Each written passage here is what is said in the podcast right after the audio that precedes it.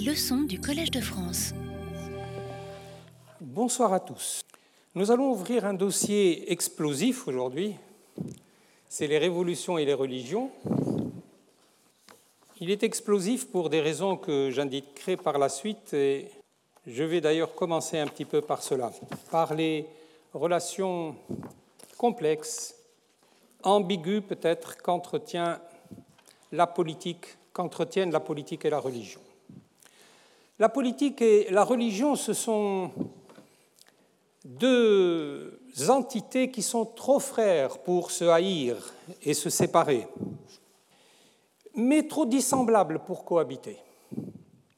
Trop frères car tous deux cherchent à capter le corps et l'esprit individuel ainsi que le corps politique pour les soumettre à leurs lois. Mais trop dissemblables parce qu'ils n'appartiennent pas au même monde. L'un promet le bonheur sur la seule terre, l'autre sur la terre et dans le ciel. La politique et la religion, par conséquent, disons-le d'emblée, sont dans une relation de distance et de proximité. Sur la Révolution, chacun d'eux construit son récit particulier. Mais tous les deux produisent des révolutions. Et tous les deux sont produits, ou plutôt toutes les deux, puisqu'il s'agit de la révolution, de la religion et de la politique. Donc, Chacune d'elles construit son récit particulier, mais toutes les deux produisent des révolutions et toutes les deux sont produites par des révolutions. Elles sont à part entière la cause et l'effet des révolutions. Une religion nouvelle est sans conteste une révolution dans l'histoire spirituelle et morale du monde, et nous le verrons amplement tout à l'heure lorsque nous passerons à l'étude du cas islamique. Les figures prophétiques et les figures sapientiales que nous avons examinées au cours du dernier cours sont porteuses de euh, nouvelles, sont annonciatrices d'ères nouvelles. Mais, sans conteste également, une religion nouvelle constitue un bouleversement de l'ordre politique, dans l'immédiat d'abord et puis à terme. Elle est fondatrice d'un ordre politique naissant ou à naître. Mais une religion nouvelle et triomphante et condamnée à s'installer durablement dans l'histoire, c'est-à-dire à passer du stade révolutionnaire au stade conservateur pour pouvoir persister dans son existence, dans son être. Elle devient, par la nature des choses, et forcément une orthodoxie. Mais en le devenant, et comme tout pouvoir, puisque c'est un phénomène de pouvoir, elle va susciter des phénomènes scissionnistes que, de son point de vue, elle qualifie d'hérésie pour pouvoir mieux contrôler ces phénomènes, les menacer, les juguler ou parfois même les exterminer. Ces hérésies sont en réalité de nouvelles religions dans la religion de l'origine et partant, ce sont donc des révolutions contre l'orthodoxie régnante. En un mot, la politique et les révolutions politiques rôdent autour du champ religieux et la religion tourne constamment autour de la politique, conditionne ces révolutions où en est la cause directe. Le paradoxe en ce qui nous concerne, et surtout en ce qui concerne les révolutions modernes, le paradoxe, c'est que ces dernières, j'entends les révolutions modernes, entendent libérer les hommes de l'esprit religieux précisément parce que dans les révolutions modernes, l'esprit religieux est considéré comme rétrograde, comme étant la source de l'ignorance, de la superstition, du conservatisme, de l'aliénation, etc.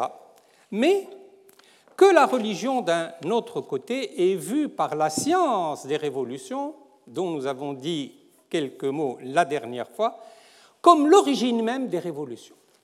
Par conséquent, une révolution, et surtout les révolutions modernes, elles sont dans une relation très complexe avec les euh, révolutions, puisque d'un côté, elles, euh, s'attaquent aux, religions, mais d'un autre côté, et comme la plupart des historiens aujourd'hui sont d'accord sur cette question, elles sont elles-mêmes impactées ou influencées par les phénomènes religieux. Pour des gens comme Tocqueville, Thomas Paine, Bergson, Raymond Aron, Martin Malia, Charles Tilly, Harold Berman, Valentine Zuber, Stéphane Calbert, dont je reparlerai tout à l'heure, la révolution religieuse est la source des grandes révolutions occidentales, y compris la révolution française. Marcel Gaucher, dans son livre qui s'intitule La révolution des droits de l'homme, écrit ceci, je le cite. Au commencement est la révolution religieuse du XVIe siècle. Il, entend par là au commencement de, de la Révolution française, n'est-ce pas? Au commencement est la révolution religieuse du XVIe siècle. Elle déracine dans son principe la médiation spirituelle et temporelle. Elle substitue à l'imbrication hiérarchique du ciel et de la terre assurée par l'Église et par le roi la séparation des deux règnes. La relation à un Dieu tout autre n'exige plus de passer par un intermédiaire. Elle demande à l'inverse l'acte de foi d'une conscience autonome. L'acte de foi d'une conscience autonome. Fin de la citation. Les choses sont donc claires. Tous les auteurs que j'ai cités, les plus grands, les auteurs des révolutions, les spécialisés, les, historiens professionnels des révolutions sont d'accord avec cette idée. Et en effet, à partir du XVIe siècle, l'éthique médiévale d'un monde immuable et hiérarchique est en train de se dissoudre, finit par se dissoudre. Les révolutions religieuses en Bohême avec Jean Hus, très important dans la la révolution en Bohême, la révolution hussite, mais par voie de conséquence sur le protestantisme lui-même et donc sur les révolutions modernes.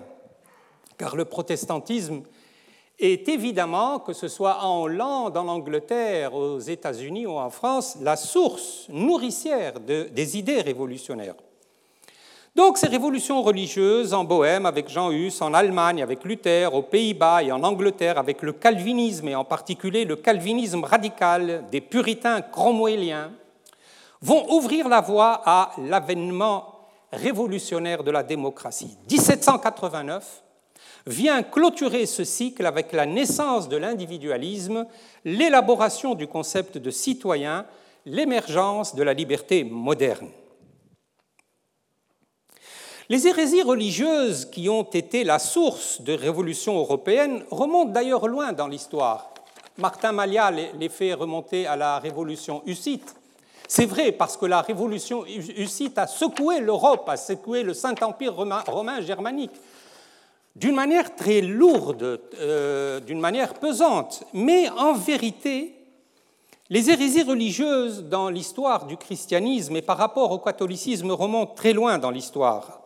Il remonte, à mon avis, à Arnaud de Brescia, au XIIe siècle, qui fut l'un des premiers à critiquer non seulement la corruption de l'Église, mais également le pouvoir temporel des papes. Autrement dit, les premières contestations des pouvoirs temporels du pape, et même d'ailleurs des pouvoirs spirituels, pas, uniquement temporels, a commencé à être critiquées euh, euh, au XIIe siècle. Ça remonte très loin. Et ce Arnaud de Brescia a été excommunié en, juillet 1148. Il a été excommunié tout simplement parce que les autorités, qu'elles soient ecclésiastiques ou temporelles, savent que les hérésies religieuses sont accompagnées de soulèvements politiques populaires ou nobiliaires, les deux, ou les deux en même temps d'ailleurs, soit l'un, soit l'autre, soit les deux en même temps, soit des révolutions nobiliaires, soit des révolutions populaires, et elles expriment en général une lassitude, soit de l'élite intellectuelle, philosophique, religieuse, vis-à-vis du principe d'autorité, soit le mécontentement ou la colère du peuple. Donc, la révolution hussite et ses conséquences, euh, par, exemple, par, exemple, le soulèvement taborite, qui est la branche radicale du, du mouvement hussite, ont eu un grand impact sur l'Europe parce qu'ils ont certes été vaincus à Lipanie en mai 1433, mais malgré cette défaite, cette défaite en fait n'est qu'apparente. Et ça, ça arrive très très souvent dans l'histoire des religions et des révolutions. un mouvement semble écrasé. Par exemple, par exemple la, révolte, des pénitents en islam, dont nous parlerons tout à l'heure, a été écrasé jusqu'au dernier Rome. Le sang a coulé et la révolution a été complètement éliminée. Et pourtant, c'est cette révolution qui a été à l'origine de la constitution politique du chiisme en islam. Par conséquent, il ne faut pas se fier aux apparences de l'histoire, aux victoires ou aux défaites. Les victoires et les défaites peuvent être apparentes. Et la défaite du mouvement hussite en 1434 va susciter des mouvements très importants dans l'histoire européenne, à commencer par la révolte des Gueux aux Pays-Bas. Révolte des Gueux, c'est une manière de parler parce qu'en fait ce fut une révolte nobiliaire.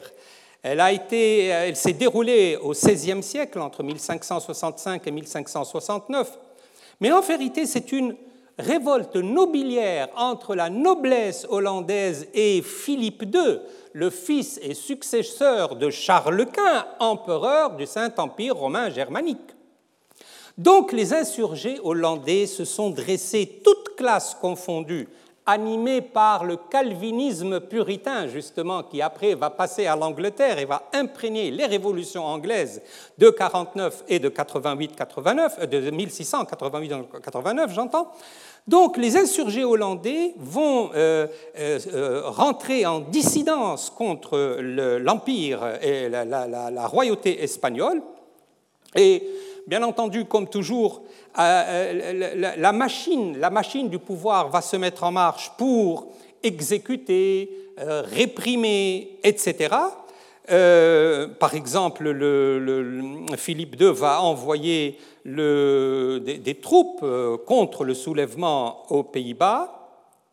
Il va, euh, envoyer à la régente à Bruxelles, il va lui envoyer ce qu'on appelle les lettres de Ségovie, par, par, lesquelles il refuse le pardon, justement, il refuse la tolérance, il refuse la tolérance aux puritains euh, calvinistes hollandais.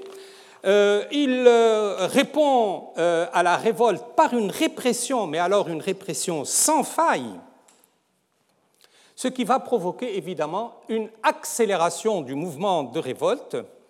Et ces événements, en plus, vont se dérouler dans un climat économique de disette, de montée des prix. Ça se passe toujours comme ça, les choses vont ensemble, la montée des prix, la disette, la faim, la révolte contre le, le pouvoir, la dictature, etc.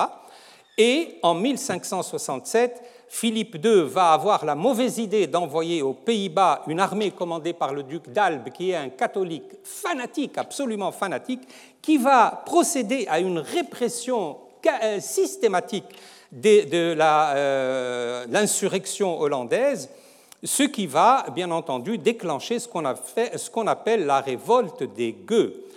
Ce sont les gueux eux-mêmes qui ont utilisé l'expression parce que un, noble représentant euh, l'Empire espagnol a dit Oh, ce ne sont que des gueux, en, parlant de l'insurrection hollandaise dans laquelle il y avait des nobles. Et alors les nobles ont pris par dérision, ont pris les mots, et, de manière de dire à l'empereur, euh, vous allez voir ce que c'est que les gueux. Oui, nous sommes les gueux. D'ailleurs, ils ont euh, organisé une manifestation avec des habits totalement, des habits de gueux, pour montrer que les paroles ne servent à rien et que leur détermination était là. Je passe les détails l'affaire se termine mal pour l'Espagne et pour l'Empire parce que euh, Philippe II fut déchu, par les États généraux le 26 juillet 1581 par l'acte de La Haye.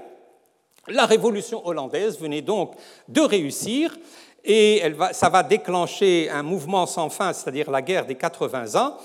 Pour finir, pour finir, et c'est ça le plus important, pour finir par la constitution d'une république qui est la République des Provinces Unies, l'une des premières, peut-être la première en Europe moderne, euh, la République des Provinces Unies en 1585, ils déclarent leur indépendance, le roi et l'Espagne, le roi d'Espagne et l'empereur du Saint-Empire romain germanique n'a plus d'autorité sur toute la Hollande parce qu'il y a un certain nombre de euh, provinces, les provinces unies justement, qui se sont détachées de l'Empire espagnol et euh, juridiquement, juridiquement, cette indépendance ne sera reconnue que par le traité de Münster, de Münster en 1648, beaucoup plus tard.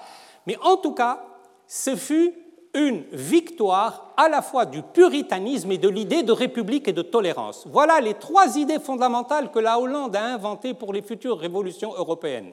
La république, un roi est déchu par les représentants du peuple. Il s'agit ici de l'Empire espagnol et du roi d'Espagne. Deuxièmement, la République est proclamée, donc l'idée de République va suivre son, euh, son chemin. Et vous savez que Cromwell en Angleterre va fonder une république qu'il appelle Commonwealth et dont il va devenir le Lord protecteur. Euh, et, surtout, surtout, le plus important, me semble-t-il, c'est la réclamation contre le pouvoir politique de la tolérance religieuse qui, une fois qu'elle a été, euh, qu'elle a été euh, imposée par les Hollandais, ne quittera plus le territoire européen. Et le mécanisme par lequel tout cela arrive est le suivant. Ça, c'est encore un point de convergence entre l'islam et l'Europe. C'est le retour au texte de l'origine. Les protestants, les calvinistes, les anabaptistes disent au pape qui t'a fait roi Est-ce que c'est le Christ? Il n'y a rien dans les évangiles. Vous êtes un usurpateur ça ne se dit pas comme ça à ce moment-là, hein, pas encore. Mais ça va se dire après, ça va se dire avec ce langage extrêmement virulent d'un Luther, par exemple. Luther, lui, n'hésitera pas. Ça devient, chez Luther, ça devient de l'insulte, carrément. À l'époque, à l'époque, au moment où la République des Provinces-Unies se crée, on n'en est pas encore là, mais c'est une manière de dire qui t'a fait roi, qui t'a donné ce pouvoir d'excommunier, de donner des indulgences, de, euh, de, donner le pardon et de lier le ciel, et de lier le ciel par le pardon de l'Église, etc., etc. Et donc, comme cela arrive très souvent dans l'histoire, les théologiens révolutionnaires, j'utilise le mot haïtien, comme Wycliffe, comme Jean Hus, comme Luther, comme Zwingli, comme Calvin, comme Théodore de Bèze, comme Menno Simon, comme Sébastien Castellone, John Knox, tous demandent à revenir à la lettre et à l'esprit du texte. Autrement dit, il faut relire la Bible. Il faut relire la Bible contre l'Église de Rome. Et les critiques qui sont adressées à l'Église euh, touchent d'abord le dogme. Les protestants ne sont pas d'accord avec le dogme proprement dit, et notamment les affaires d'Eucharistie et la présence, la présence du Christ au cours de l'Eucharistie, par exemple. C'est un problème qui ne nous intéresse pas ici sur le plan de la philosophie politique. Mais sur le plan qui nous intéresse, les protestants, les calvinistes, tous d'une même voix, reprochent à l'Église une attitude moralement scandaleuse à propos, par exemple, de la simonie. L'Église vend euh, les charges et les services ecclésiastiques. À propos des images, les images sont pratiquement en train de remplacer Dieu, disent les protestants, le commerce sexuel des ecclésiastiques, l'excommunication et surtout le problème des indulgences le problème des indulgences, c'est-à-dire la vente d'une lettre de rémission des péchés. Ça se vendait, c'était des, des, actes de rémission des, péchés, mais, mais qui s'achetaient. Et euh, pour ceux qui se connaissent, moi j'ai vu des euh, lettres d'indulgence, c'est quand même hallucinant. Par conséquent, Jean Hus à Prague s'attaque avec l'aide de Jérôme de Prague, qui était un ami à, Jean Hus, s'attaque donc euh, euh, à l'Église romaine, mais pas seulement à l'Église romaine. Donc il attaque tous, comme, Wycliffe d'ailleurs, comme Wycliffe qui est le, le, précurseur de la réforme anglaise, il s'attaque à la hiérarchie ecclésiastique, mm, au, au pouvoir de l'Église, il revient à la seule écriture sainte, il remet en cause la transsubstantiation, etc., etc.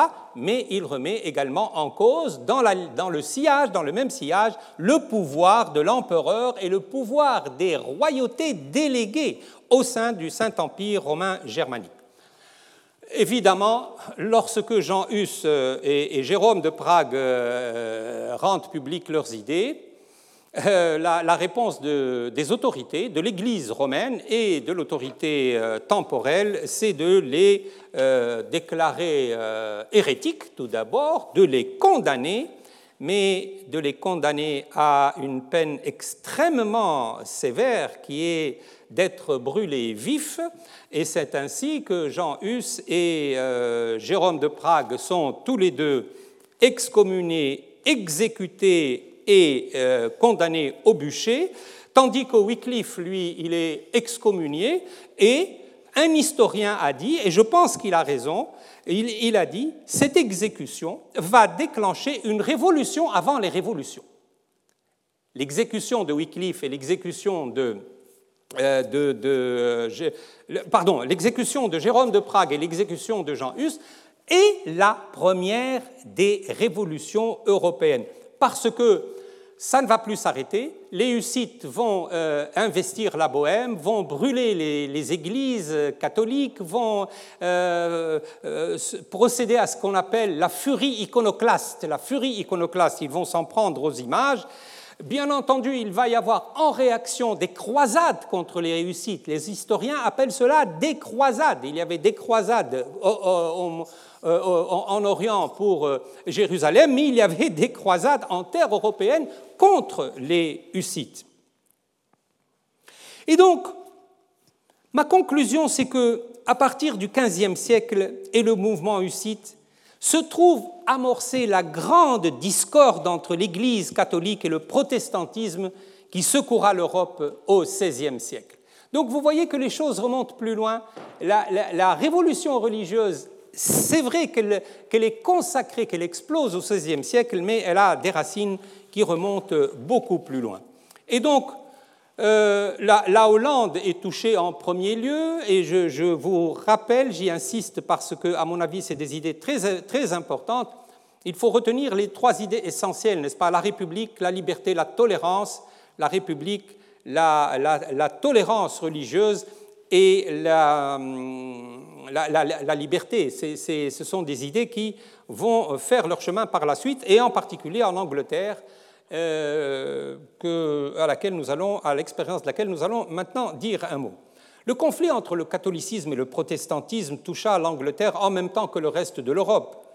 Et c'est dû à la volonté et à la politique d'un roi qui est un roi très controversé, qui est Henri VIII d'Angleterre, euh, qui, dans un, dans un premier temps, il s'est comporté réellement en catholique parce qu'il a condamné les thèses de Luther. Henri VIII a commencé par être un bon catholique et le pape lui a même décerné le, titre de défenseur de la foi, défenseur fidei, qui lui a été décerné par le pape Léon X. C'est par la suite, c'est par la suite que ce roi catholique va se transformer par suite de raisons personnelles, tenant à son désir de faire annuler son mariage euh, son mariage quand même, qui était euh, le mariage avec la reine Catherine d'Aragon, c'est-à-dire une parente de Charles Quint, et le pape ne voulait pas tellement déplaire euh, à l'empereur au Saint-Empire romain germanique. Par conséquent, lui, Henri VIII va entrer en dissidence contre la papauté qui a refusé l'annulation de son mariage. Il va faire annuler son mariage par un tribunal qui se tiendra, une cour spéciale qui se tiendra à Londres. Mais surtout, ce qui nous intéresse, c'est que de tout ça, il va faire voter l'acte de suprématie. L'acte de suprématie qui fait du roi d'Angleterre le chef de l'Église d'Angleterre. Et c'est comme ça que se constitue l'anglicanisme. Et alors, il y a une euh, attaque euh, frontale contre l'Église catholique, les monastères sont confisqués, les biens sont confisqués, il y a même des attaques physiques, des, incendies, etc. L'opposition à la volonté royale est extrêmement réprimée et l'une des grandes victimes L'une des de cette répression royale fut Thomas More, n'est-ce pas, que nous avons rencontré plusieurs fois déjà au cours de ce cours, le fameux auteur de Utopia. Thomas, Cromwell est également victime. Thomas Cromwell, faites attention, il ne s'agit pas ici d'Olivier Cromwell, mais de Thomas Cromwell qui également a été exécuté euh, pour avoir euh, contrevenu à la volonté euh, du roi d'Angleterre Henri VIII. Par conséquent, la réforme anglaise a commencé par un schisme, un schisme provoqué par le tempérament excessif du roi d'Angleterre et par ses histoires, euh, ses histoires euh, ou ses aventures, disons, politico-amoureuses. En fait, il s'agit de ça. Le Henri VIII, c'est vraiment des, aventures politico-amoureuses. Et euh, la, la, conséquence, c'est qu'on va voir en Angleterre une étatisation de l'Église. En fait, quand on analyse la situation, de quoi s'agit-il? Il s'agit d'une étatisation de l'Église. Or, l'étatisation de l'Église est le premier mouvement vers la laïcité. Euh, l'étatisation d'une Église et le principe cujus regio et jus religio, c'est le premier pas vers la laïcité. Mais la constitution de l'Église d'Angleterre ne va pas résoudre les conflits religieux, parce que la constitution de l'Église d'Angleterre va provoquer à son tour une révolte des puritains, des calvinistes, des calvinistes anglais et euh, les, puritains calvinistes qui vont prendre la relève des catholiques en se révoltant contre l'Église d'Angleterre. Je passe les détails sur les livres saints ou les, traductions de la Bible qui sont imposées dans les églises et que les calvinistes refusent autant que les catholiques. Euh, la, conséquence de tout cela, c'est que la politique religieuse d'Henri VIII et de ses successeurs va avoir pour conséquence que les calvinistes vont fuir et vous, où vont-ils aller, ces puritains euh, Où vont-ils aller? Eh bien, ils vont aller aux États-Unis. Ils vont euh, euh, aller aux États-Unis. C'est un phénomène que Tocqueville a parfaitement compris et analysé. En Angleterre, le conflit entre le roi, chef de l'Église d'Angleterre, et le Parlement va provoquer une guerre civile, un conflit religieux d'une particulière gravité en 1642-1649. Et donc l'Angleterre va, se euh, séparer euh, entre deux euh, confessions religieuses, mais entre deux armées, l'armée du Parlement anglais et l'armée royale. Et par conséquent, ce fut une guerre civile, ni plus ni moins. et dans cette guerre civile, et à la fois guerre civile et, guerre religieuse, Olivier Cromwell, cette fois-ci, qui est un puritain calviniste particulièrement sévère, allait se distinguer parce qu'il va constituer, l'armée qui est au service du Parlement, le New Model Army, et c'est grâce à cette armée qui, en fait, vous savez, c'était une armée, mais pratiquement une congrégation religieuse, hein, parce qu'ils avaient une discipline religieuse extrêmement sèche, extrêmement sévère, et le, résultat, c'est qu'en 1645, ils vont emporter une victoire totale sur les armées royales et euh, le roi qui se réfugiait en, Écosse n'arrivera pas, pas à s'échapper. Il va être euh, condamné. Il va être condamné, décapité en 1649. Un énorme événement vient de se passer. Un roi, d'abord une république est constituée en Hollande, la tête d'un roi vient de tomber, la tête du roi Charles Ier vient de tomber. Cette euh, décapitation, cette euh, fin de la monarchie, cette installation provisoire d'une république et le Commonwealth, euh, comme je vous l'ai dit, Cromwell va devenir le lord protecteur du Commonwealth, va marquer à la fois le succès du Parlement, mais également la conquête de leur liberté par les Anglais et en particulier par les protestants et particulièrement les puritains anglais. La liberté de conscience, n'est-ce pas Il y a la chute de la monarchie, la création de la République, mais l'affirmation de la liberté de conscience. Et cette liberté de conscience, en Angleterre, elle va prendre les formes de lois extrêmement importantes que nous continuons aujourd'hui à étudier dans les facultés de droit du monde entier parce qu'ils sont les générateurs de la nouvelle philosophie politique moderne en Europe, mais dans le monde entier. Ce sont, je les cite, l'acte d'habeas corpus en mai 1679, le Bill of Rights du 13 février 1689 et l'acte de tolérance du 24 mai 1689.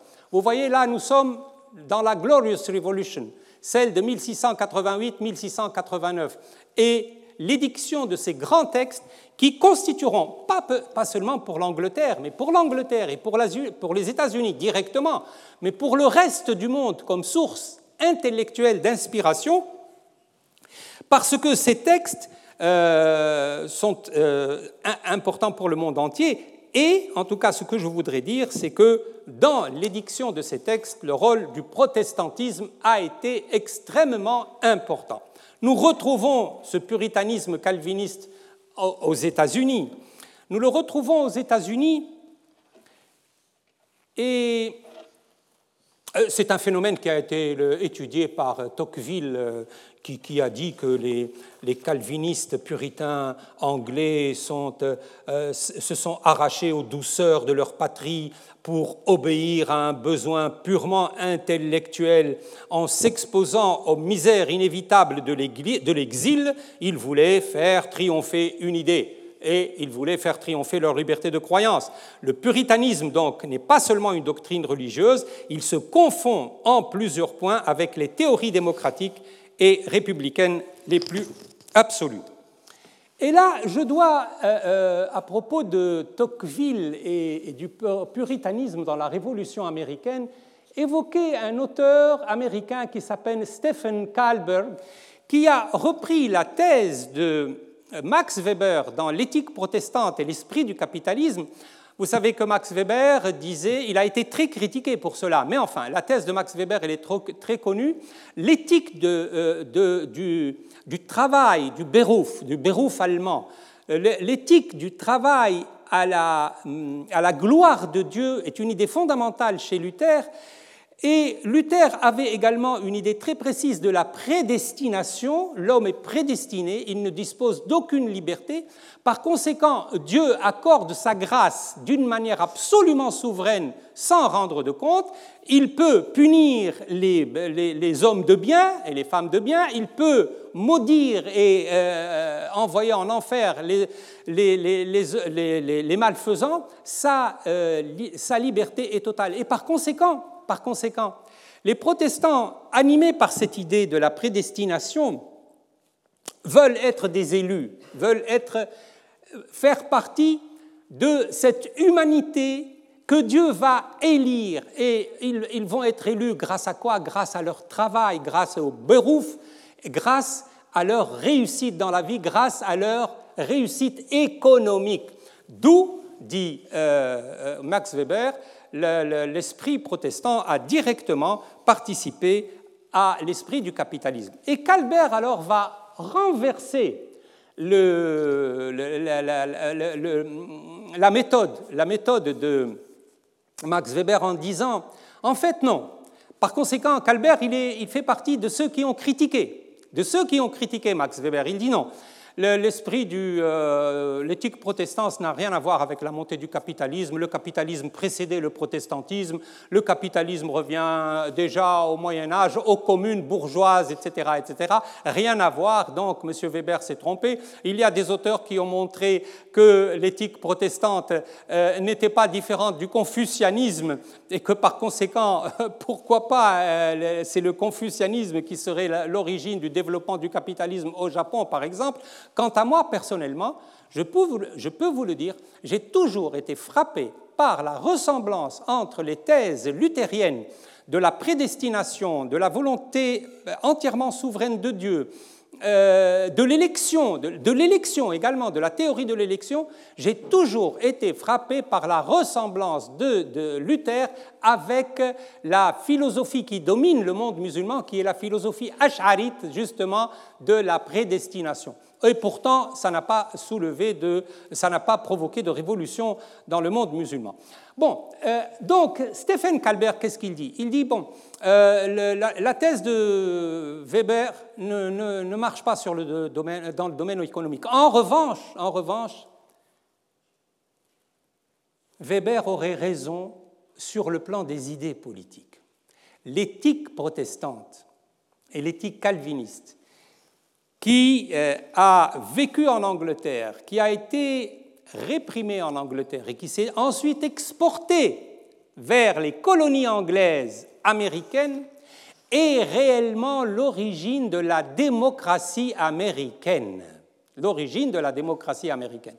Tout ce que les Américains ont ensuite conçu dans leur révolution indépendantiste et dans l'élaboration de leur constitution dans les différentes colonies, euh, dans, les différentes colonies américaines indépendantes, c'est vraiment l'esprit du protestantisme, l'esprit du calvinisme. Et donc, euh, euh, Stephen Calbert fait en quelque sorte la transition entre Tocqueville de la démocratie en Amérique, Tocqueville c'est sa thèse centrale, à l'éthique protestante et l'esprit de la démocratie. C'est comme ça que son livre a été traduit en français. En, réalité, ce n'est pas tout à fait le titre anglais. Euh, dans le titre anglais, c'est la recherche, la recherche de l'esprit démocratique américain. Euh, en passant par Max Weber. Et donc, c'est pour vous dire que même, même si les méthodes d'analyse des problèmes ne sont pas les mêmes, tout le monde est d'accord tout le monde est d'accord, le protestantisme, dans sa version luthérienne plus tard, mais dans sa version calviniste première, euh, en, Hollande, en Angleterre et aux États-Unis, a été la source des grandes révolutions, les révolutions anglaises, la révolution américaine et même la révolution française. Et la révolution française, j'y viens. Quand on parle de la révolution française, c'est un champ de bataille qui est ouvert tout de suite. Parce que, justement, la Révolution française, elle est venue, en apparence, mettre fin à la domination de l'Église. Elle a consacré une idée qui était la fin de l'Église, c'est fini. On a voté la, constitution civile du clergé, les prêtres réfractaires ont été abominablement réprimés, les monastères ont été brûlés, pillés, les biens de l'Église ont été confisqués, etc. Alors on ne voit pas euh, vraiment ce que vient faire la religion là-dedans. Et pourtant, les meilleurs esprits analysent la Révolution française comme le produit à la fois du protestantisme et du catholicisme. Et c'est la thèse d'Edgar Quinet que j'étais encore en train de lire et de relire ce matin même, parce que Edgar Quinet n'a pas, euh, il me semble, il me semble, il faut que je sois euh, prudent, qui n'a pas été bien compris, euh, même par, certains auteurs français, qui, lui font dire, par exemple, qu'il impute la Révolution française au protestantisme, alors que ce n'est pas vrai. Alors que ce n'est pas vrai, je le lisais ce matin et j'ai trouvé des formules comme celle-ci, par exemple. Il dit Le terrorisme de Grégoire VII, le pape donc, le pape, est passé dans la convention euh, euh, révolutionnaire. Euh, il dit également, euh, par exemple, euh, cette nouvelle constitution civile du clergé, qu'était-ce en soi sinon la démocratie transposée dans l'Église, dans l'Église catholique? Sur l'être suprême, voilà la phrase qu'il utilise. La Convention refait une religion d'État. Le décret de la Convention est une bulle, est une bulle papale. Donc, mais il reconnaît également que le protestantisme a eu une grande influence sur la Révolution française et en particulier sur la Déclaration des droits de l'homme. Je citais tout à l'heure Marcel Gaucher euh, qui disait tout a commencé au XVIe siècle par euh, la Révolution et la reconnaissance de la conscience autonome. Euh, et, donc, moi, personnellement, personnellement, et tout en me protégeant de l'autorité des historiens professionnels, je pense que la Révolution française est influencée réellement, comme le dit euh, Edgar Quinet, à la fois par le catholicisme, bien que cela paraisse absurde en apparence, mais les idées du catholicisme sont présentes dans la Révolution française, et le protestantisme, et en particulier son influence sur la Déclaration des droits de l'homme et du citoyen. Pour conclure, pour conclure cette partie que je voudrais, pas trop longue quand même, sur euh, l'Occident, parce que je pense que je ne vous apprendrai pas grand-chose sur euh, cette euh, influence de la religion sur les révolutions occidentales, qu'elles soient nobilières ou qu'elles soient, ou soient, ou qu'elles soient populaires, qu'elles soient majeures ou qu'elles soient mineures le fait est là, je crois que tous les historiens sont d'accord, il y a quelque part dans les grandes révolutions que nous avons citées, à commencer par la Hollande, l'influence du religieux dans les révolutions politiques. Donc l'influence des révolutions religieuses, des fractures religieuses sur les révolutions politiques. Nous allons maintenant, si vous le permettez, et peut-être euh, en comparant parfois la situation de l'islam et de l'Occident, voir un peu ce qui se passe dans le contexte islamique. Le contexte islamique a fait très peu l'objet d'études euh, sous l'angle des révolutions. Or, moi, je considère que l'histoire de l'islam, c'est une longue histoire de révolution, de contre-révolution religieuse et politique. Et je vous ai dit la dernière fois, au cours du dernier cours, que si Marx avait bien raison sur un point, c'est lorsqu'il a, lorsqu'il a dit l'histoire du monde, c'est l'histoire des révolutions. Et je crois que cette formule est tout à fait juste quand on regarde l'histoire de l'islam. Et d'abord, où doit-on regarder? D'abord, regardons le premier islam. Regardons le premier islam.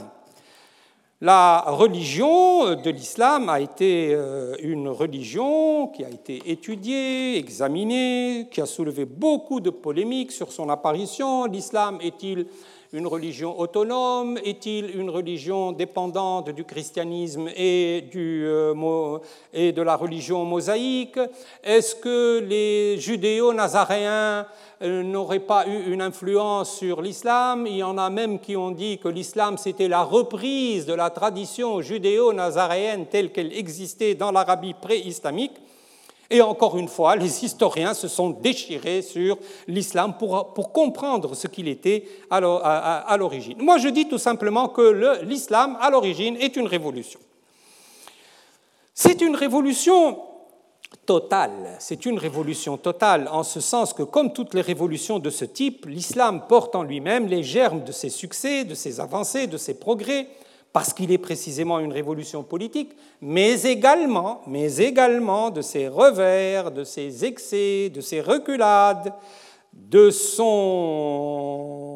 entêtement, je dirais, exactement pour la même raison, notamment le goût de la conquête.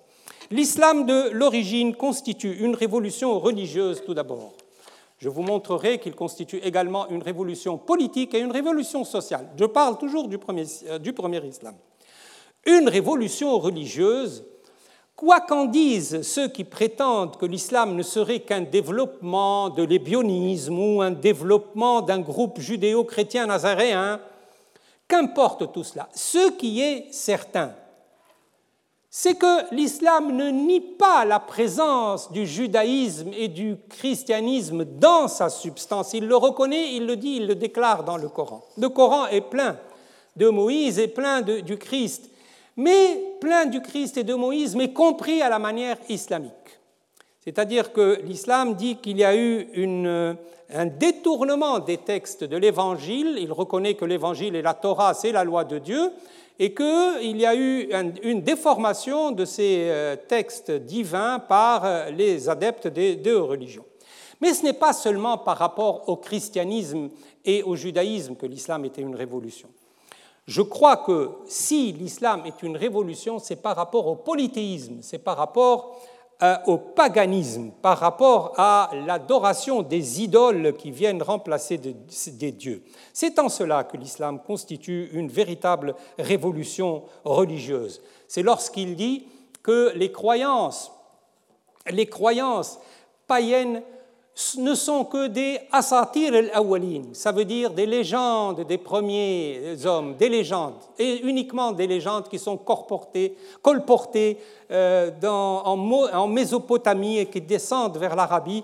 Donc l'islam se pose comme une religion euh, révolutionnaire, non pas tellement par rapport au christianisme et au judaïsme dont il reprend le message, qu'on le veuille ou pas, mais par rapport au paganisme qu'il associe à la barbarie, à l'ignorance, à la vie naturelle, dépourvue de religion authentique, dépourvue de loi, dépourvue de sens de l'éthique, et par rapport aux deux autres religions, il se pose comme le, la clôture des deux autres religions. Il n'y aura plus, dit l'islam lui-même, dit le Coran, dit le prophète, il n'y aura plus après moi de religion révélée, je suis la dernière révélation.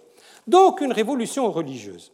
Mais cette révolution religieuse est doublée d'une révolution politique en ce sens que l'islam, euh, avec la vie du prophète, en reprenant le thème du conducteur de peuple qui existe pour Moïse dans l'Ancien Testament, et par une rupture avec le christianisme, car je vous l'ai déjà dit, sur le plan de la philosophie politique, je m'excuse de me répéter, mais c'est une idée qui me tient à cœur, sur le plan de la philosophie politique, non pas du tout de la théologie ou des dogmes. Il y aurait, à mon avis, une tradition judéo-islamique plutôt qu'une tradition judéo-chrétienne, parce que l'islam reprend le, euh, le modèle mosaïque, le conducteur du peuple, n'est-ce pas La figure du conducteur de peuple, celui qui crée un peuple, celui qui euh, instaure un nouveau peuple, même si Moïse, comme nous l'avons vu, ne crée pas une nouvelle religion, il institue un peuple en la sauvant des corvées pharaoniques. Et donc, l'islam, c'est la même chose.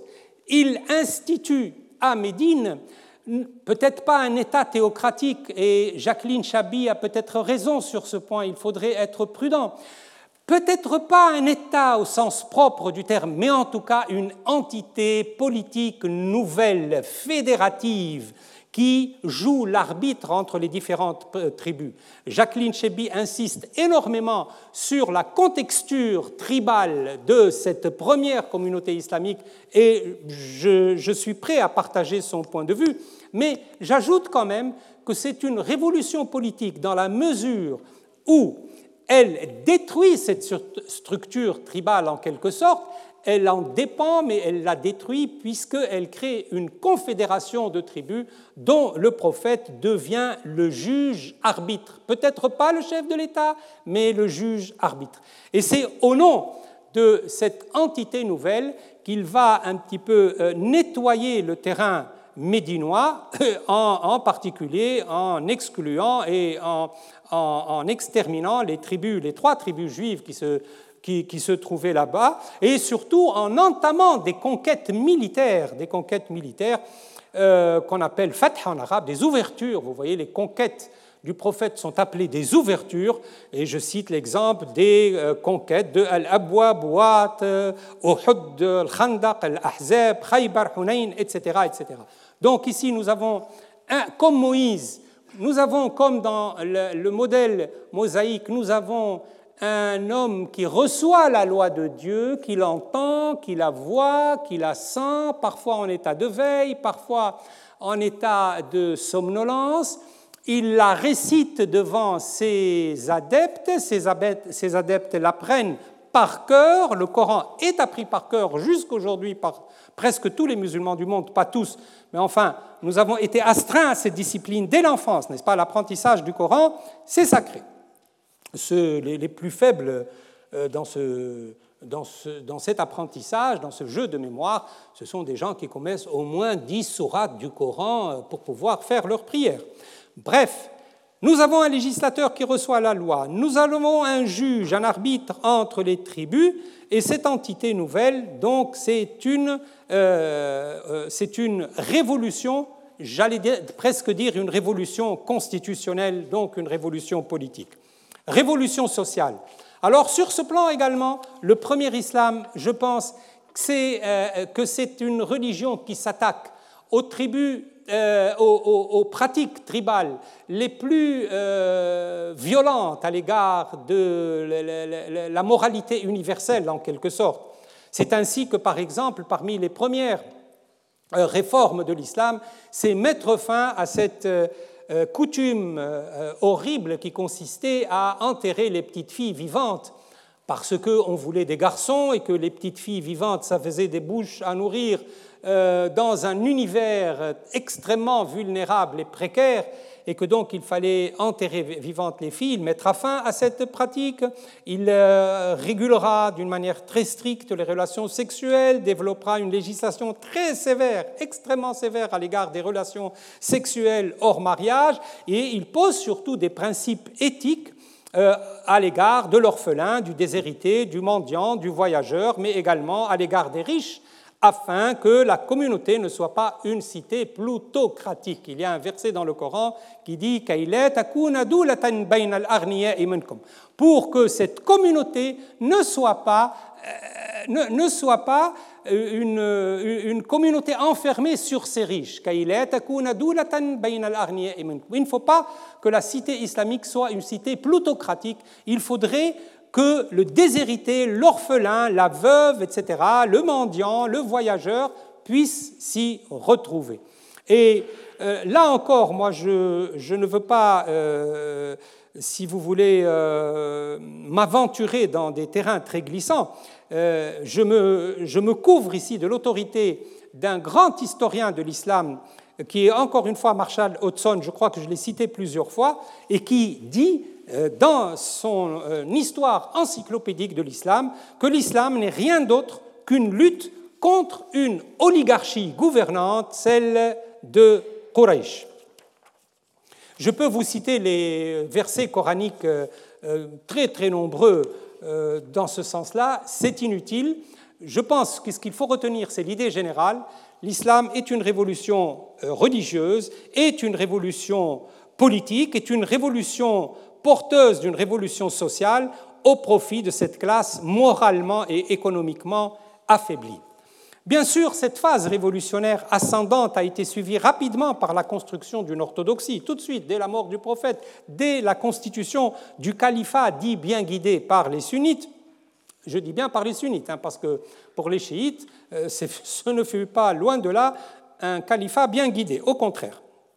Mais disons, que l'orthodoxie va se constituer lentement à partir de la mort du prophète, puis surtout à partir de la constitution de la dynastie omeyyade, le premier empire omeyyade, qui ne fut pas très long dans l'histoire, c'est à peu près 90 ans, mais surtout par la suite par la constitution, alors là, oui, vraiment, d'un empire au sens le plus fort du terme, qui euh, fera contrepoids à l'empire byzantin et aux, aux grands empires de l'époque.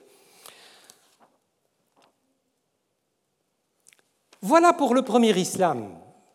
Et ce que je voudrais dire maintenant pour conclure sur ce premier islam, c'est que ce premier islam, en tant que révolution religieuse, révolution politique, révolution sociale, s'introduira dans la constitution de la mémoire du musulman jusqu'au jour d'aujourd'hui. Ce moment islamique révolutionnaire sera si lourd que tout au cours de l'histoire islamique, les révoltes, les dissidences, les schismes, les révolutions parleront toujours en son nom, parleront toujours au nom du premier islam. Et je n'invente rien, vous n'avez qu'à voir les mouvements actuellement, euh, ceux qui font le plus parler d'eux, c'est-à-dire les mouvements terroristes, l'ACMI, le Daesh, Boko Haram, etc. Lorsque vous lisez leurs textes, vous, vous êtes impressionné par ce retour constant à l'islam de l'origine à l'islam révolution religieuse, révolution politique, révolution sociale. Et pour voir maintenant, après ce premier islam, les révolutions, euh, les expériences révolutionnaires dans le contexte islamique. Je vais vous donner des exemples, mais avant de donner des exemples, j'aimerais faire des, euh, j'aimerais présenter quelques remarques d'ordre très général. Je, le disais tout à l'heure, l'ère de civilisation islamique constitue réellement une illustration de l'idée de Marx selon laquelle les révolutions sont le moteur de l'histoire. Le phénomène révolutionnaire est le ressort principal de la dynamique étatique et de la, dynamique sociale également. Et c'est toujours ce retour au point de l'origine qui constitue le noyau de ce mécanisme révolutionnaire le retour au point de l'origine, l'excitation des masses victimes d'une précarité immémoriale contre les institutions établies, contre les dogmes, toujours consiste à revenir au temps inaugural et au texte fondateur de la religion de euh, l'origine.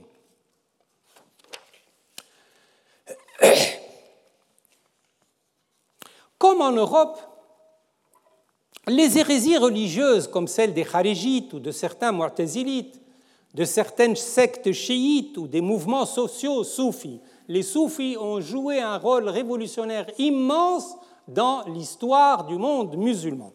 J'y reviendrai. Donc, ces tendances, ces hérésies sont très souvent, comme je le disais, allées chercher dans le texte primordial de quoi alimenter leurs revendications sociales, euh, au profit des masses populaires écrasées par l'impôt, la confiscation des terres, l'exode, la condamnation à l'exode, etc.. Et c'est au nom d'un principe inscrit dans le texte primordial, le Coran, celui de la dignité al-karama, qui a été utilisé plusieurs fois dans le Coran, que les euh, révolutions bougeront pour revendiquer, pour les déshériter, le droit à la dignité et la dignité a été le thème central de la révolution tunisienne en 2010-2011. Mais Les révolutionnaires dans le monde islamique ont également dégagé des principes libéraux contre le despotisme. Très souvent, les révolutions ont été des révolutions sociales, qu'elles soient mystiques ou autres, mais également des révolutions politiques, et la plupart sont des révolutions antidictatoriales, contre le pouvoir tyrannique. À telle enseigne que certaines sectes, euh, notamment chez les Kharijites, ont présenté des thèses anarchisantes euh, jusqu'à aller à admettre le tyrannicide, la mort du tyran, n'est-ce pas, l'exécution du tyran. La religion a été euh, vue par Ibn Khaldoun comme le moteur de la vie de l'État, de la formation des États, du développement de l'État et de la chute de l'État. Le facteur religieux est l'un des éléments constitutifs essentiels de l'esprit de corps, al-Asabiya, qui anime les révolutions dynastiques chez Ibn Khaldoun. Et ce que nous allons observer, ça c'est une remarque générale euh, qui sera illustrée par les différents exemples que je vous présenterai tout à l'heure, le facteur religieux et le facteur politique vont jouer ensemble à travers l'incarnation de deux personnes dans les révolutions euh, politico-religieuses. Un guide spirituel, le premier, un guide spirituel d'essence mystique, un Mahdi, on appelle ça un Mahdi, c'est-à-dire un guide euh, rédempteur, un guide attendu, le Mahdi, qui est rédempteur, qui est thaumaturge, qui va renouveler le monde de l'esprit, mais à côté de lui, toujours un politique, un homme politique, la plupart du temps, la plupart du temps, un génie militaire. Et donc, dans la plupart des révolutions, bon, disons dans plusieurs révolutions dans le monde musulman, nous avons ces deux personnages qui jouent ensemble, qui animent le jeu politique et religieux, la main dans la main. Qu'il s'agisse de la révolution abbasside, de la révolution fatimide, de la révolution nizarite, celle des Almoravides, celle des aspirants, Fawrat al-Mouridine, celle des Almohades ou des cités kharijites, suffrites telles que Sigelmessa, ou de l'épopée de Osman d'Anfodio. Dans tous ces cas, l'esprit religieux constitue le cercle idéologique dans lequel s'insère le phénomène révolutionnaire. Par conséquent, le mahdisme en constitue la euh, pièce centrale, mais à côté, à côté de cette, euh, à côté de cette euh, de cette personne, de cette personne politique, de cette personne spirituelle, de ce Mahdi, il y a toujours un homme d'action génial, un homme d'action, la plupart du temps un génie militaire. La deuxième remarque que je voulais faire d'ordre général, c'est la suivante. Elle est importante. Les révolutions religieuses dans leur variété ne sont pas déconnectées du réel ou du matériel éco-social, économique et social. Ces révolutions il ne faut pas croire que ce sont des combats d'idées.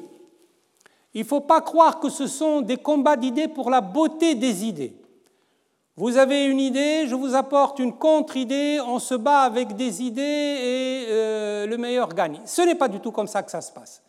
Les révolutions dans le monde musulman malgré la présence du religieux omniprésente, malgré la présence du langage religieux, malgré la présence des symboles religieux, des souvenirs religieux, des textes religieux, a pour la soutenir et pour l'animer un, euh, un terrain anthropologique, socio-anthropologique. Je vous donne un exemple. La philosophie unitarienne chez Hallej ou chez Badreddin, par exemple, le cheikh Badreddin, qui a initié des révolutions dans l'Empire euh, ottoman euh, jusqu'à euh, quasiment le, menacer, jusqu'à menacer l'Empire ottoman. Le panthéisme, le panthéisme chez Badreddin, le panthéisme chez Hallej. Il ne faut pas croire que même si nous sommes attirés attirés par la, beauté mystique, la, force littéraire de la poésie. N'est-ce pas? Ça donne l'ivresse, hein, la poésie de Ibn Arabi, de Hallej ou, de Badreddin donne l'ivresse. C'est des passions littéraires. Mais il ne faut pas croire, parce que nous sommes sous le coup de l'ivresse, que l'ivresse est en train de jouer au niveau des idées. Non, derrière elle, sous elle, ce qui la sous-tend, c'est des besoins. Et si Hallej ou Badr din ont développé le panthéisme et l'unité des religions, notamment l'unité du christianisme et de l'islam, rappelez-vous la poésie de Ibn Arabi dans lequel il disait Mon cœur, c'est le temple pour les païens, c'est l'église pour les chrétiens, c'est la Mecque pour les musulmans. Voilà ce que c'est que le cœur de ce poète. C'est un temple pour les païens, c'est une église pour les chrétiens, c'est une synagogue pour les juifs, c'est une mosquée pour les musulmans. Il ne faut pas croire que, oui, parce qu'il y a la beauté artistique, le génie créatif, que ça se passe au niveau des idées. Derrière, il y a des besoins. Et si Hallej ou Badr ou toutes les révolutions mystiques qui ont eu lieu dans l'histoire de l'islam invoquent cette puissance de l'artiste, c'est parce que ça doit répondre à des besoins. C'est parce qu'il faut, à côté des musulmans, avoir le soutien des chrétiens, des juifs, des masdéens. Donc c'est une littérature, c'est vrai, c'est de la beauté artistique, c'est de la création, mais c'est également quelque chose qui a un but politique, un but sociopolitique. Il répond à des besoins. De même, lorsque des révolutionnaires mystiques, soufis, euh, réclament et proclament l'égalité ethnique entre les Arabes et les Perses, les Arabes et les Turcs, les Arabes et les Berbères, etc., ce n'est certainement pas innocemment, mais c'est parce qu'ils répondent à des besoins, à des besoins indépendantistes. Ce fut le cas des Berbères en Afrique du Nord. L'Afrique du Nord a été le champ des révolutions euh, des, des, des, et des Shia même. Euh, mais il ne faut pas croire que là on joue avec des idées et on se contente de jouer avec des idées. Il y avait un besoin, il y avait un besoin autonomiste, il y avait un besoin indépendantiste. Les révolutions kharijites au Maghreb furent des révolutions indépendantistes avant l'heure. Nous avons vu les révolutions indépendantistes, nous les avons analysées dans le détail. Eh bien, je dis que cette idée de l'égalité ethnique n'est pas tombée du ciel, n'a pas été envoyée par Dieu, elle répond à un besoin, à d'indépendantisme des Berbères contre les Arabes, des Perses contre les Arabes, des Turcs contre les Arabes et, des chrétiens ou des Masdéens contre les musulmans. De même, lorsque nous voyons un mystique parler de l'égalité des biens et la communauté des biens, la communauté des biens, la communauté de la terre, idée platonicienne, c'est une vieille idée, nous la trouvons chez Thomas More, etc. Ne croyez pas non plus que c'est une idée qui est uniquement inventée pour la justice pure, pour la pure justice, pour la beauté morale du geste. Elle est invoquée parce qu'elle répond à des besoins beaucoup plus précis, les besoins des paysans contre l'inégalité, mais surtout, surtout, contre la pression fiscale. L'intolérable dans l'histoire des États islamiques, c'est la pression fiscale, et en particulier la pression fiscale contre les paysans. Par conséquent, ce ne sont pas des idées qui luttent dans leur sphère, mais des idées en confrontation avec la vie réelle des humains. La vie des idées, la vie de la pensée a son propre monde, c'est vrai, celui du génie créatif, théologique, philosophique, artistique, poétique, celui des passions, y compris des passions apocalyptiques, sur lesquelles a travaillé mon ami Jean-Pierre Filiou, euh, à l'occasion d'une répétition, d'ailleurs, d'une répétition qui est une répétition de mémoire, une répétition de l'histoire, mais ce monde des idées a son ancrage matériel dans le réel et dans les faits. C'est pour ça que j'ai intitulé l'ensemble de ce cours Les révolutions dans la pensée et dans l'histoire des faits. C'est à la fois pour montrer un petit peu l'autonomie relative de la pensée, mais pour montrer la pression des faits, la pression anthropologique des faits sur les hum, idées et sur les, et sur les passions. Et euh, dans ce que je vais dire maintenant, je vais commencer à donner des illustrations en commençant par la révolte des expiants ou des pénitents. C'est une révolte sur laquelle on, la révolte des pénitents, voilà, Thawrat al-Tawabin et la constitution politique du chiisme, les Khoramiya, les Karmat et les autres. Là aussi, c'est une affaire de passion. La révolte des pénitents, c'est une révolte passionnelle. C'est la révolte de ceux qui n'ont pas pu supporter que le petit-fils du prophète, l'adoré petit-fils du prophète, qui sur le champ de bataille à Karbala a vu décimer sa troupe, qui était euh, d'ailleurs euh, très faible, enfin c'est parce qu'il y a eu de très nombreuses trahisons, a vu sa famille euh, exterminée, lui-même a été tué, brutalisé, torturé, les, les, ennemis lui ont, enfin les Omeyyades lui ont marché sur le corps avec leurs chevaux, tellement qu'un combattant, tellement qu'un combattant du côté des Omeyyades en voyant un soldat ou un officier jouer avec la tête de Hussein avant de l'envoyer euh, euh, avant de l'envoyer comme trophée euh, chez le calife Omeyyade, a dit à, son, co-combattant, à son ami de guerre, lui a dit enlève ta lance, enlève ton bâton. J'ai vu les lèvres du prophète donc il a vécu tout jeune la vie du prophète, j'ai vu les lèvres du prophète se poser sur le front de l'enfant que tu es en train de torturer, et il, les a quittés. Donc c'est des histoires de passion, c'est des passions. La révolte de Hussein est une passion. La révolte de Mortar au nom d'un petit-fils du prophète Mohammed ibn al-Hanafi est également une affaire de passion. Les pénitents, les pénitents, l'affaire de la euh, euh, révolte des pénitents. C'est une affaire également des passions euh, qui a été provoquée par justement ce spectacle hallucinant de la mort de Hussein à Karbala et qui a déclaré la révolte contre cette mort shakespearienne de Hussein, le petit-fils du prophète. Leur slogan ils sont allés le chercher dans le Coran. Euh, ils, se, disent, les pénitents, ils s'appellent les expiants également. Moi, je préfère les expiants que pénitents. Pénitent, c'est un, terme qui a été utilisé par Heinz Halm dans, Shia Islam from Religion to Revolution. Euh, vous voyez, de la religion à la révolution. Euh, je préfère les appeler les expiants. Pourquoi? Parce que ils, ils, ont décidé de donner leur vie jusqu'à la dernière goutte de sang pour expier cet énorme crime qui était le leur de ne pas avoir soutenu comme il le fallait le petit-fils du prophète dans sa tragédie.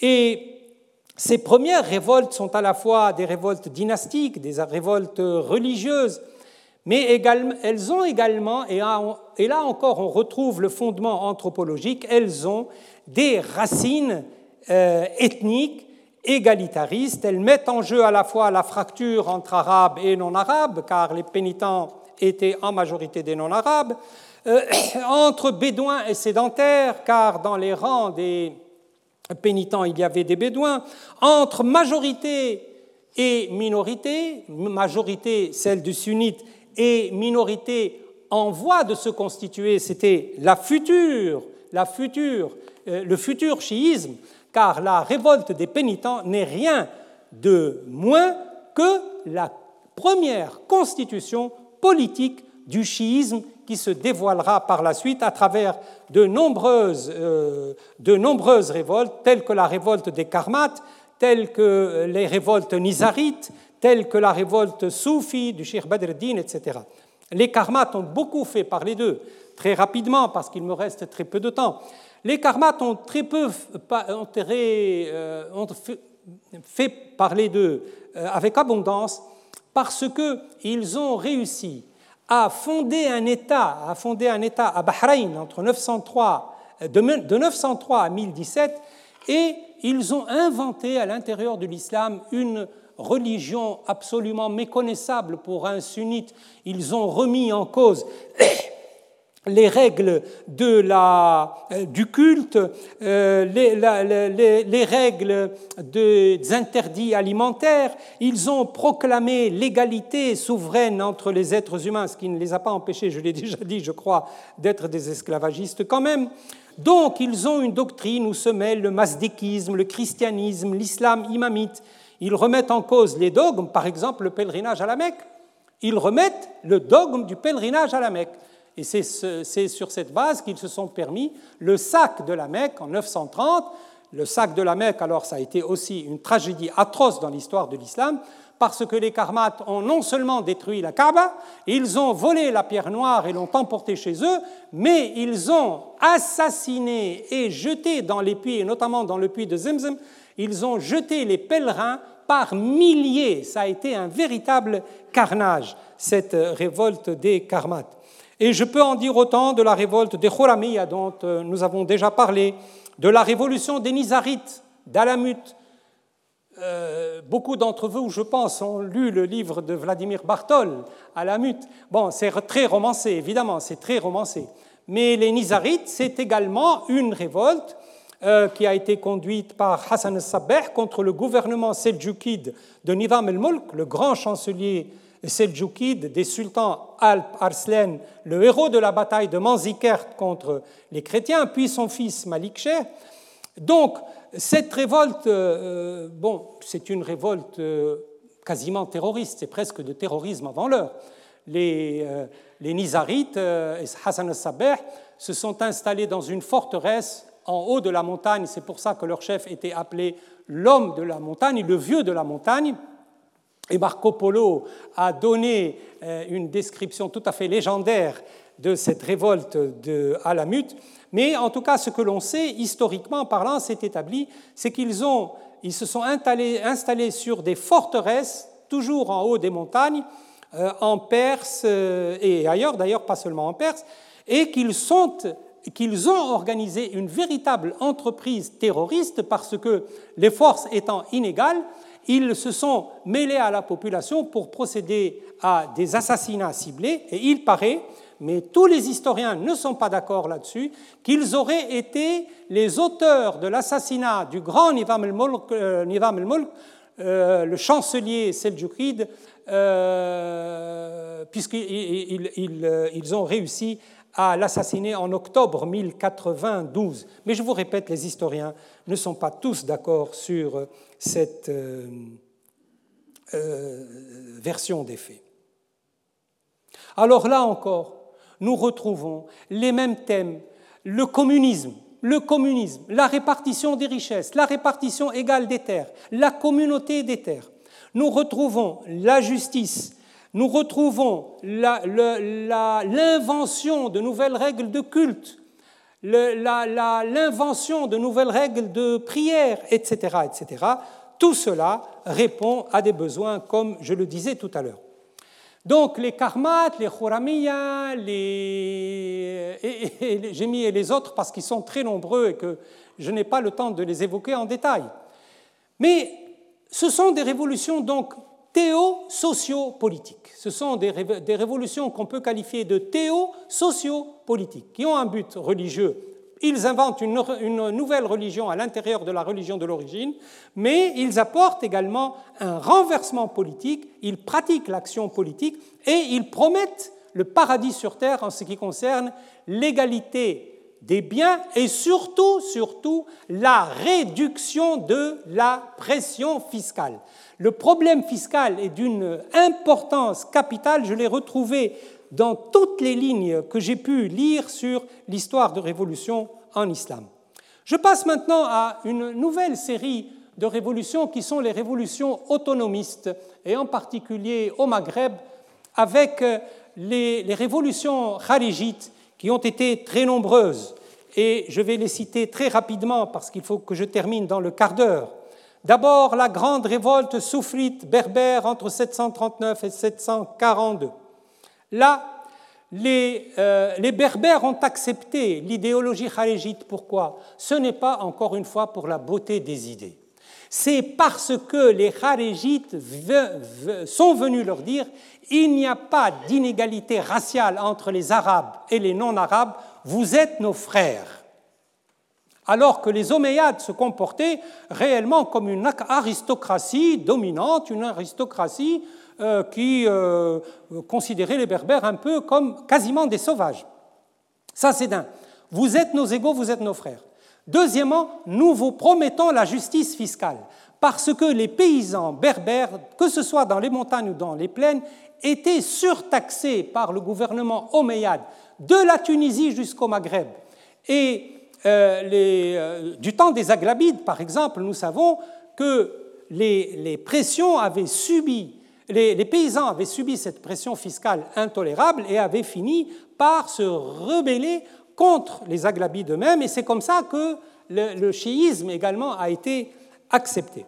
Alors nous retrouvons dans ces révolutions autonomistes, dans ces révolutions euh, euh, indépendantistes avant l'heure, cette tentation de l'égalité raciale, mais également de l'égalité euh, de l'égalité sociale, et nous avons vu donc ces tribus se constituer en État et leurs chefs, comme Humayd Zennet, par exemple, prendre le titre de commandeur des croyants. Vous vous rendez compte?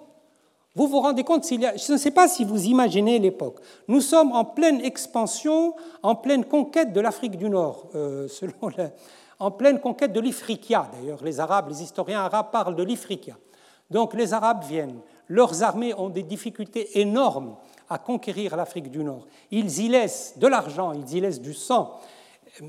Et s'ils le font, c'est au nom d'un principe, c'est au nom d'une idée, c'est l'idée de l'Umma, c'est le souvenir de Muhammad, c'est l'ouverture au sens spirituel du terme, c'est la conquête au sens spirituel du terme. Or, ils ont des tribus qui se fédèrent, les Berbères, et qui déclarent leur chef commandeur des croyants. On ne pouvait pas imaginer une provocation plus euh, grande que celle-ci. Euh, je peux vous citer également la révolte des, euh, des au Maroc, sous la direction de Tarf el-Madri, qui a constitué un État dans la région de Tamesna, et c'est un État qui dura de 744 à 1058. L'État Barwata a euh, duré de 744 de l'ère chrétienne à 1058. Ce qui est intéressant ici, c'est que dans l'autonomisme et dans l'esprit indépendantiste, nous avons vu l'extrême ici, puisque nous avons vu chez les Berbères Barwata, la constitution d'un Coran berbère en langue berbère. Vous savez que la langue quand même constitue un élément d'identité essentiel pour les nations, pour les peuples, pour les communautés. Là, nous sommes en pays berbère. Les berbères n'avaient pas d'écriture et euh, on a été obligé d'en inventer une.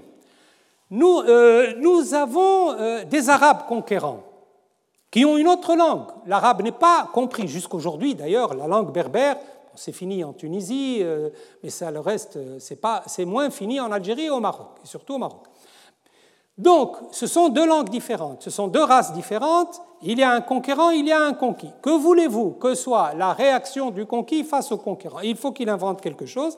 Ils ont tout inventé. Ils ont inventé les fédérations politiques, ils ont inventé la lutte armée, ils ont inventé des États. Mais ce qui est tout à fait inattendu, c'est qu'ils ont inventé un Coran. Ils ont inventé un Coran parce que nous avons eu des Corans berbères, le Coran de Saleh et le Coran de Hamim, euh, alors, le Coran de Salah est mieux, connu parce que les historiens en ont, parlé. On n'a pas de texte, hein, on n'a pas de texte, il n'est pas resté de traces de ce Coran, mais on sait que c'est un Coran qui contient 80 sourates, 80 sourates en langue berbère. Chaque sourate porte le titre d'un prophète, d'un animal ou d'un récit biblique. Et il alla plus loin, n'est-ce pas D'abord, il, s'est donné le titre de Saleh al-Mu'minin, Saleh al-Mu'minin, euh, le titre de commandeur des croyants, mais déformé, c'est à la manière euh, berbère. Euh, il modifia les prières, il les, augmenta d'ailleurs, parce que normalement c'est cinq prières dans la journée, lui il a mis cinq prières de plus dans la nuit. Je ne sais pas comment il pouvait dormir, pour faire cinq prières euh, entre minuit et 5 heures du matin, il fallait euh, être en état de veille. En tout cas, voilà, ils ont décidé qu'une euh, nouvelle religion indépendantiste allait voir le jour et la création du Coran berbère fait partie de leur projet. la même chose s'est répétée avec les tribus Romera et Hamim. Alors, comme ça, la Hamim est également s'est donné comme prophète, puisqu'il va faire un Coran. il, a décidé qu'il était un prophète, il réduisit les prières à deux. Alors lui, il, il est allé dans le sens contraire. Salah a multiplié les prières par deux et Hamim les a divisées. Une prière pour le matin, une prière pour le soir. Euh, il a modifié les règles du jeûne, il a modifié les règles alimentaires. Par exemple, ils, ont estimé que les œufs étaient interdits à la consommation. Les œufs, les œufs euh, ne euh, pouvaient pas être consommés. Je ne sais pas pourquoi. Il faudrait que je demande à un, historien spécialiste de cette période. Mais ils ont aussi décidé quelque chose qui est assez amusant. C'est que le porc étant interdit de consommation par l'ensemble de l'islam, ils ont décidé quand même que le porc mâle était interdit, mais que la truie, la femelle du, porc, pouvait être consommée. Bon, je ne sais pas pour quelle raison. À côté de ces. Donc, nous avons vu des révolutions théo-sociopolitiques. Nous avons vu ces révolutions qui ont un aspect indépendantiste.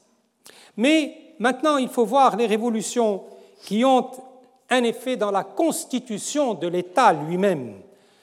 La constitution de l'État, pas n'importe quel État, pas les États de la dimension de Sijil-Mesa ou des États ou des Émirats euh, kharijites au Maghreb, mais des États impériaux comme la révolution abbasside, comme le fut la révolution abbasside, comme ce fut le cas des Fatimides, comme ce fut le cas des Almoravides, comme ce fut le cas des Almohades. À chaque fois, j'ai tous les détails sur toutes ces révolutions, mais malheureusement, je n'aurai pas le temps de les développer. Euh, je vais en choisir une, la révolution des Almohades, juste une, parce qu'elle est la plus importante et peut-être la plus durable dans les esprits actuels. Euh, la révolte, la, constitution de l'État almohade, de l'empire almohade, n'est-ce pas, a été une très grande aventure. Elle a été précédée d'abord de la révolution des aspirants, Fawrat al-Mouridin. Fawrat al-Mouridin, c'est une révolution dont parle Ibn Khaldoun et qui a préparé le terrain à la révolution almohade et à la constitution de l'État almohade. Euh, ce qu'il y a de frappant dans l'histoire des Almohades, c'est qu'ils répondent totalement à l'idéologie révolutionnaire. D'abord, nous, retrouvons la dualité fonctionnelle entre un prédicateur et un homme d'action politique, un guerrier. Nous la retrouvons. Mais ce n'est pas ça le plus important. Le plus important, c'est que nous avons dans la révolution almohade un livre, un livre révolutionnaire qui euh, s'intitule Yutlab. Yutlab et qui présente pratiquement le projet révolutionnaire des Almohades. Les Almohades ont conçu un projet révolutionnaire. Lorsque nous lisons à Yutlab, qui a été écrit par l'imam Ibn Tumart, le fondateur révolutionnaire de la dynastie almohade, nous sommes frappés par le ton révolutionnaire qu'il utilise. Par exemple, par exemple, il appelle les populations soumises aux Almoravides à pratiquer la désobéissance civile. C'est une idée moderne. Pratiquer la désobéissance civile, ne plus euh, répondre aux ordres de l'État euh, almoravide. Il s'est constitué en véritable parti, un petit peu sur le modèle, enfin c'est plutôt lui qui a servi de modèle, de, des partis communistes, un parti d'élite qui entoure l'imam et qui définit sa politique. Mais la, discussion serait trop longue sur les Almoravides, sur euh, Osman Danfodio par exemple, et la révolution du, euh, du Sokoto. Pardon. Euh, ça aussi, c'est une démarche fulgurante parce que nous avons une confrérie, c'est l'islam confrérique, c'est l'islam mystique confrérique, qui euh, part à la conquête d'une partie de l'Afrique, euh, d'une partie de l'Afrique qui est quand même assez importante, puisqu'elle se situe entre le fleuve Niger et le lac Tchad, c'est énorme, et qui, à partir d'une idéologie qui est à la fois mystique, mais qui est à la fois conquérante, qui est basée sur le concept de jihad. Et je voudrais vous signaler que Osman Dan Fodio est considéré comme un très grand savant de l'islam. Ce n'est pas un révolutionnaire euh, militant de base, si vous voulez. C'est un grand savant de l'islam. Ses livres en matière religieuse se comptent par centaines.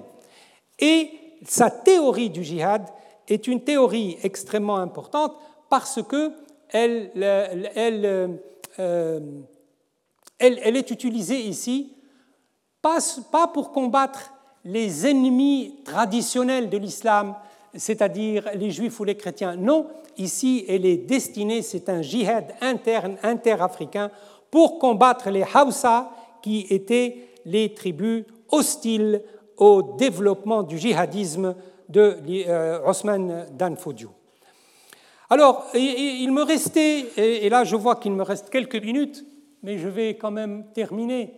Les, révolutions dans le monde musulman ont également accaparé l'histoire des révolutions nationales contre le colonialisme. Ici, en France, alors les exemples sont très nombreux. L'émir Abdelkader, le cheikh el-Mokrani, le cheikh el-Haddad de la confrérie des Rahmaniya, le cheikh Bouhamem, toujours en Algérie, contre la France, l'émir Abdelkrim el-Khattabi contre les Espagnols, qui a remporté la victoire d'Anoual, ne l'oublions pas la constitution de la République du Rif en février 1922, le djihad de l'imam Shamil en Tchétchénie surtout. Je voulais en parler, hélas, je n'aurai pas le temps. L'imam Shamil est un Mahdi également, qui dans le Caucase a réussi à rassembler toutes les tribus vivant dans la montagne, vivant dans la montagne, dans le grand froid, et a organisé une révolution une révolte plutôt, parce qu'il n'a pas réussi à constituer un État, contre les armées russes qui envahissaient le Caucase. Et sur cette révolution du Caucase, Léon Tolstoï a laissé un très beau roman qui s'appelle Haji Omar. Il était jeune soldat. Tolstoï, à ce moment-là, était soldat dans l'armée russe. Et donc, il est allé avec l'armée russe pour conquérir le, le, Caucase.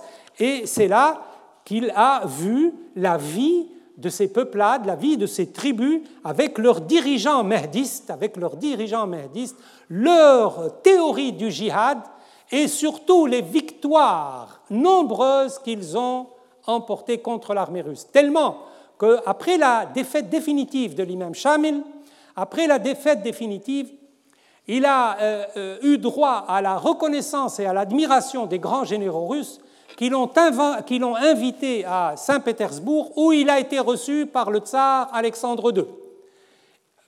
Pourquoi? Parce qu'il symbolisait la dernière résistance à la Russie, tout simplement.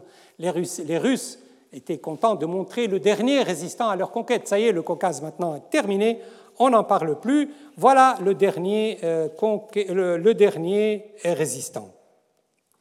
Donc toujours les idées du dualisme fonctionnel, le mysticisme confrérique, le djihad défensif et la moralité très stricte. Ça, c'est un élément que j'ai oublié de développer. Tous ces, mouvements révolutionnaires, les Almohades, euh, l'imam Shamil, euh, les, révolutions indépendantistes que nous avons évoquées, les, Azrakites, les Nizarites, les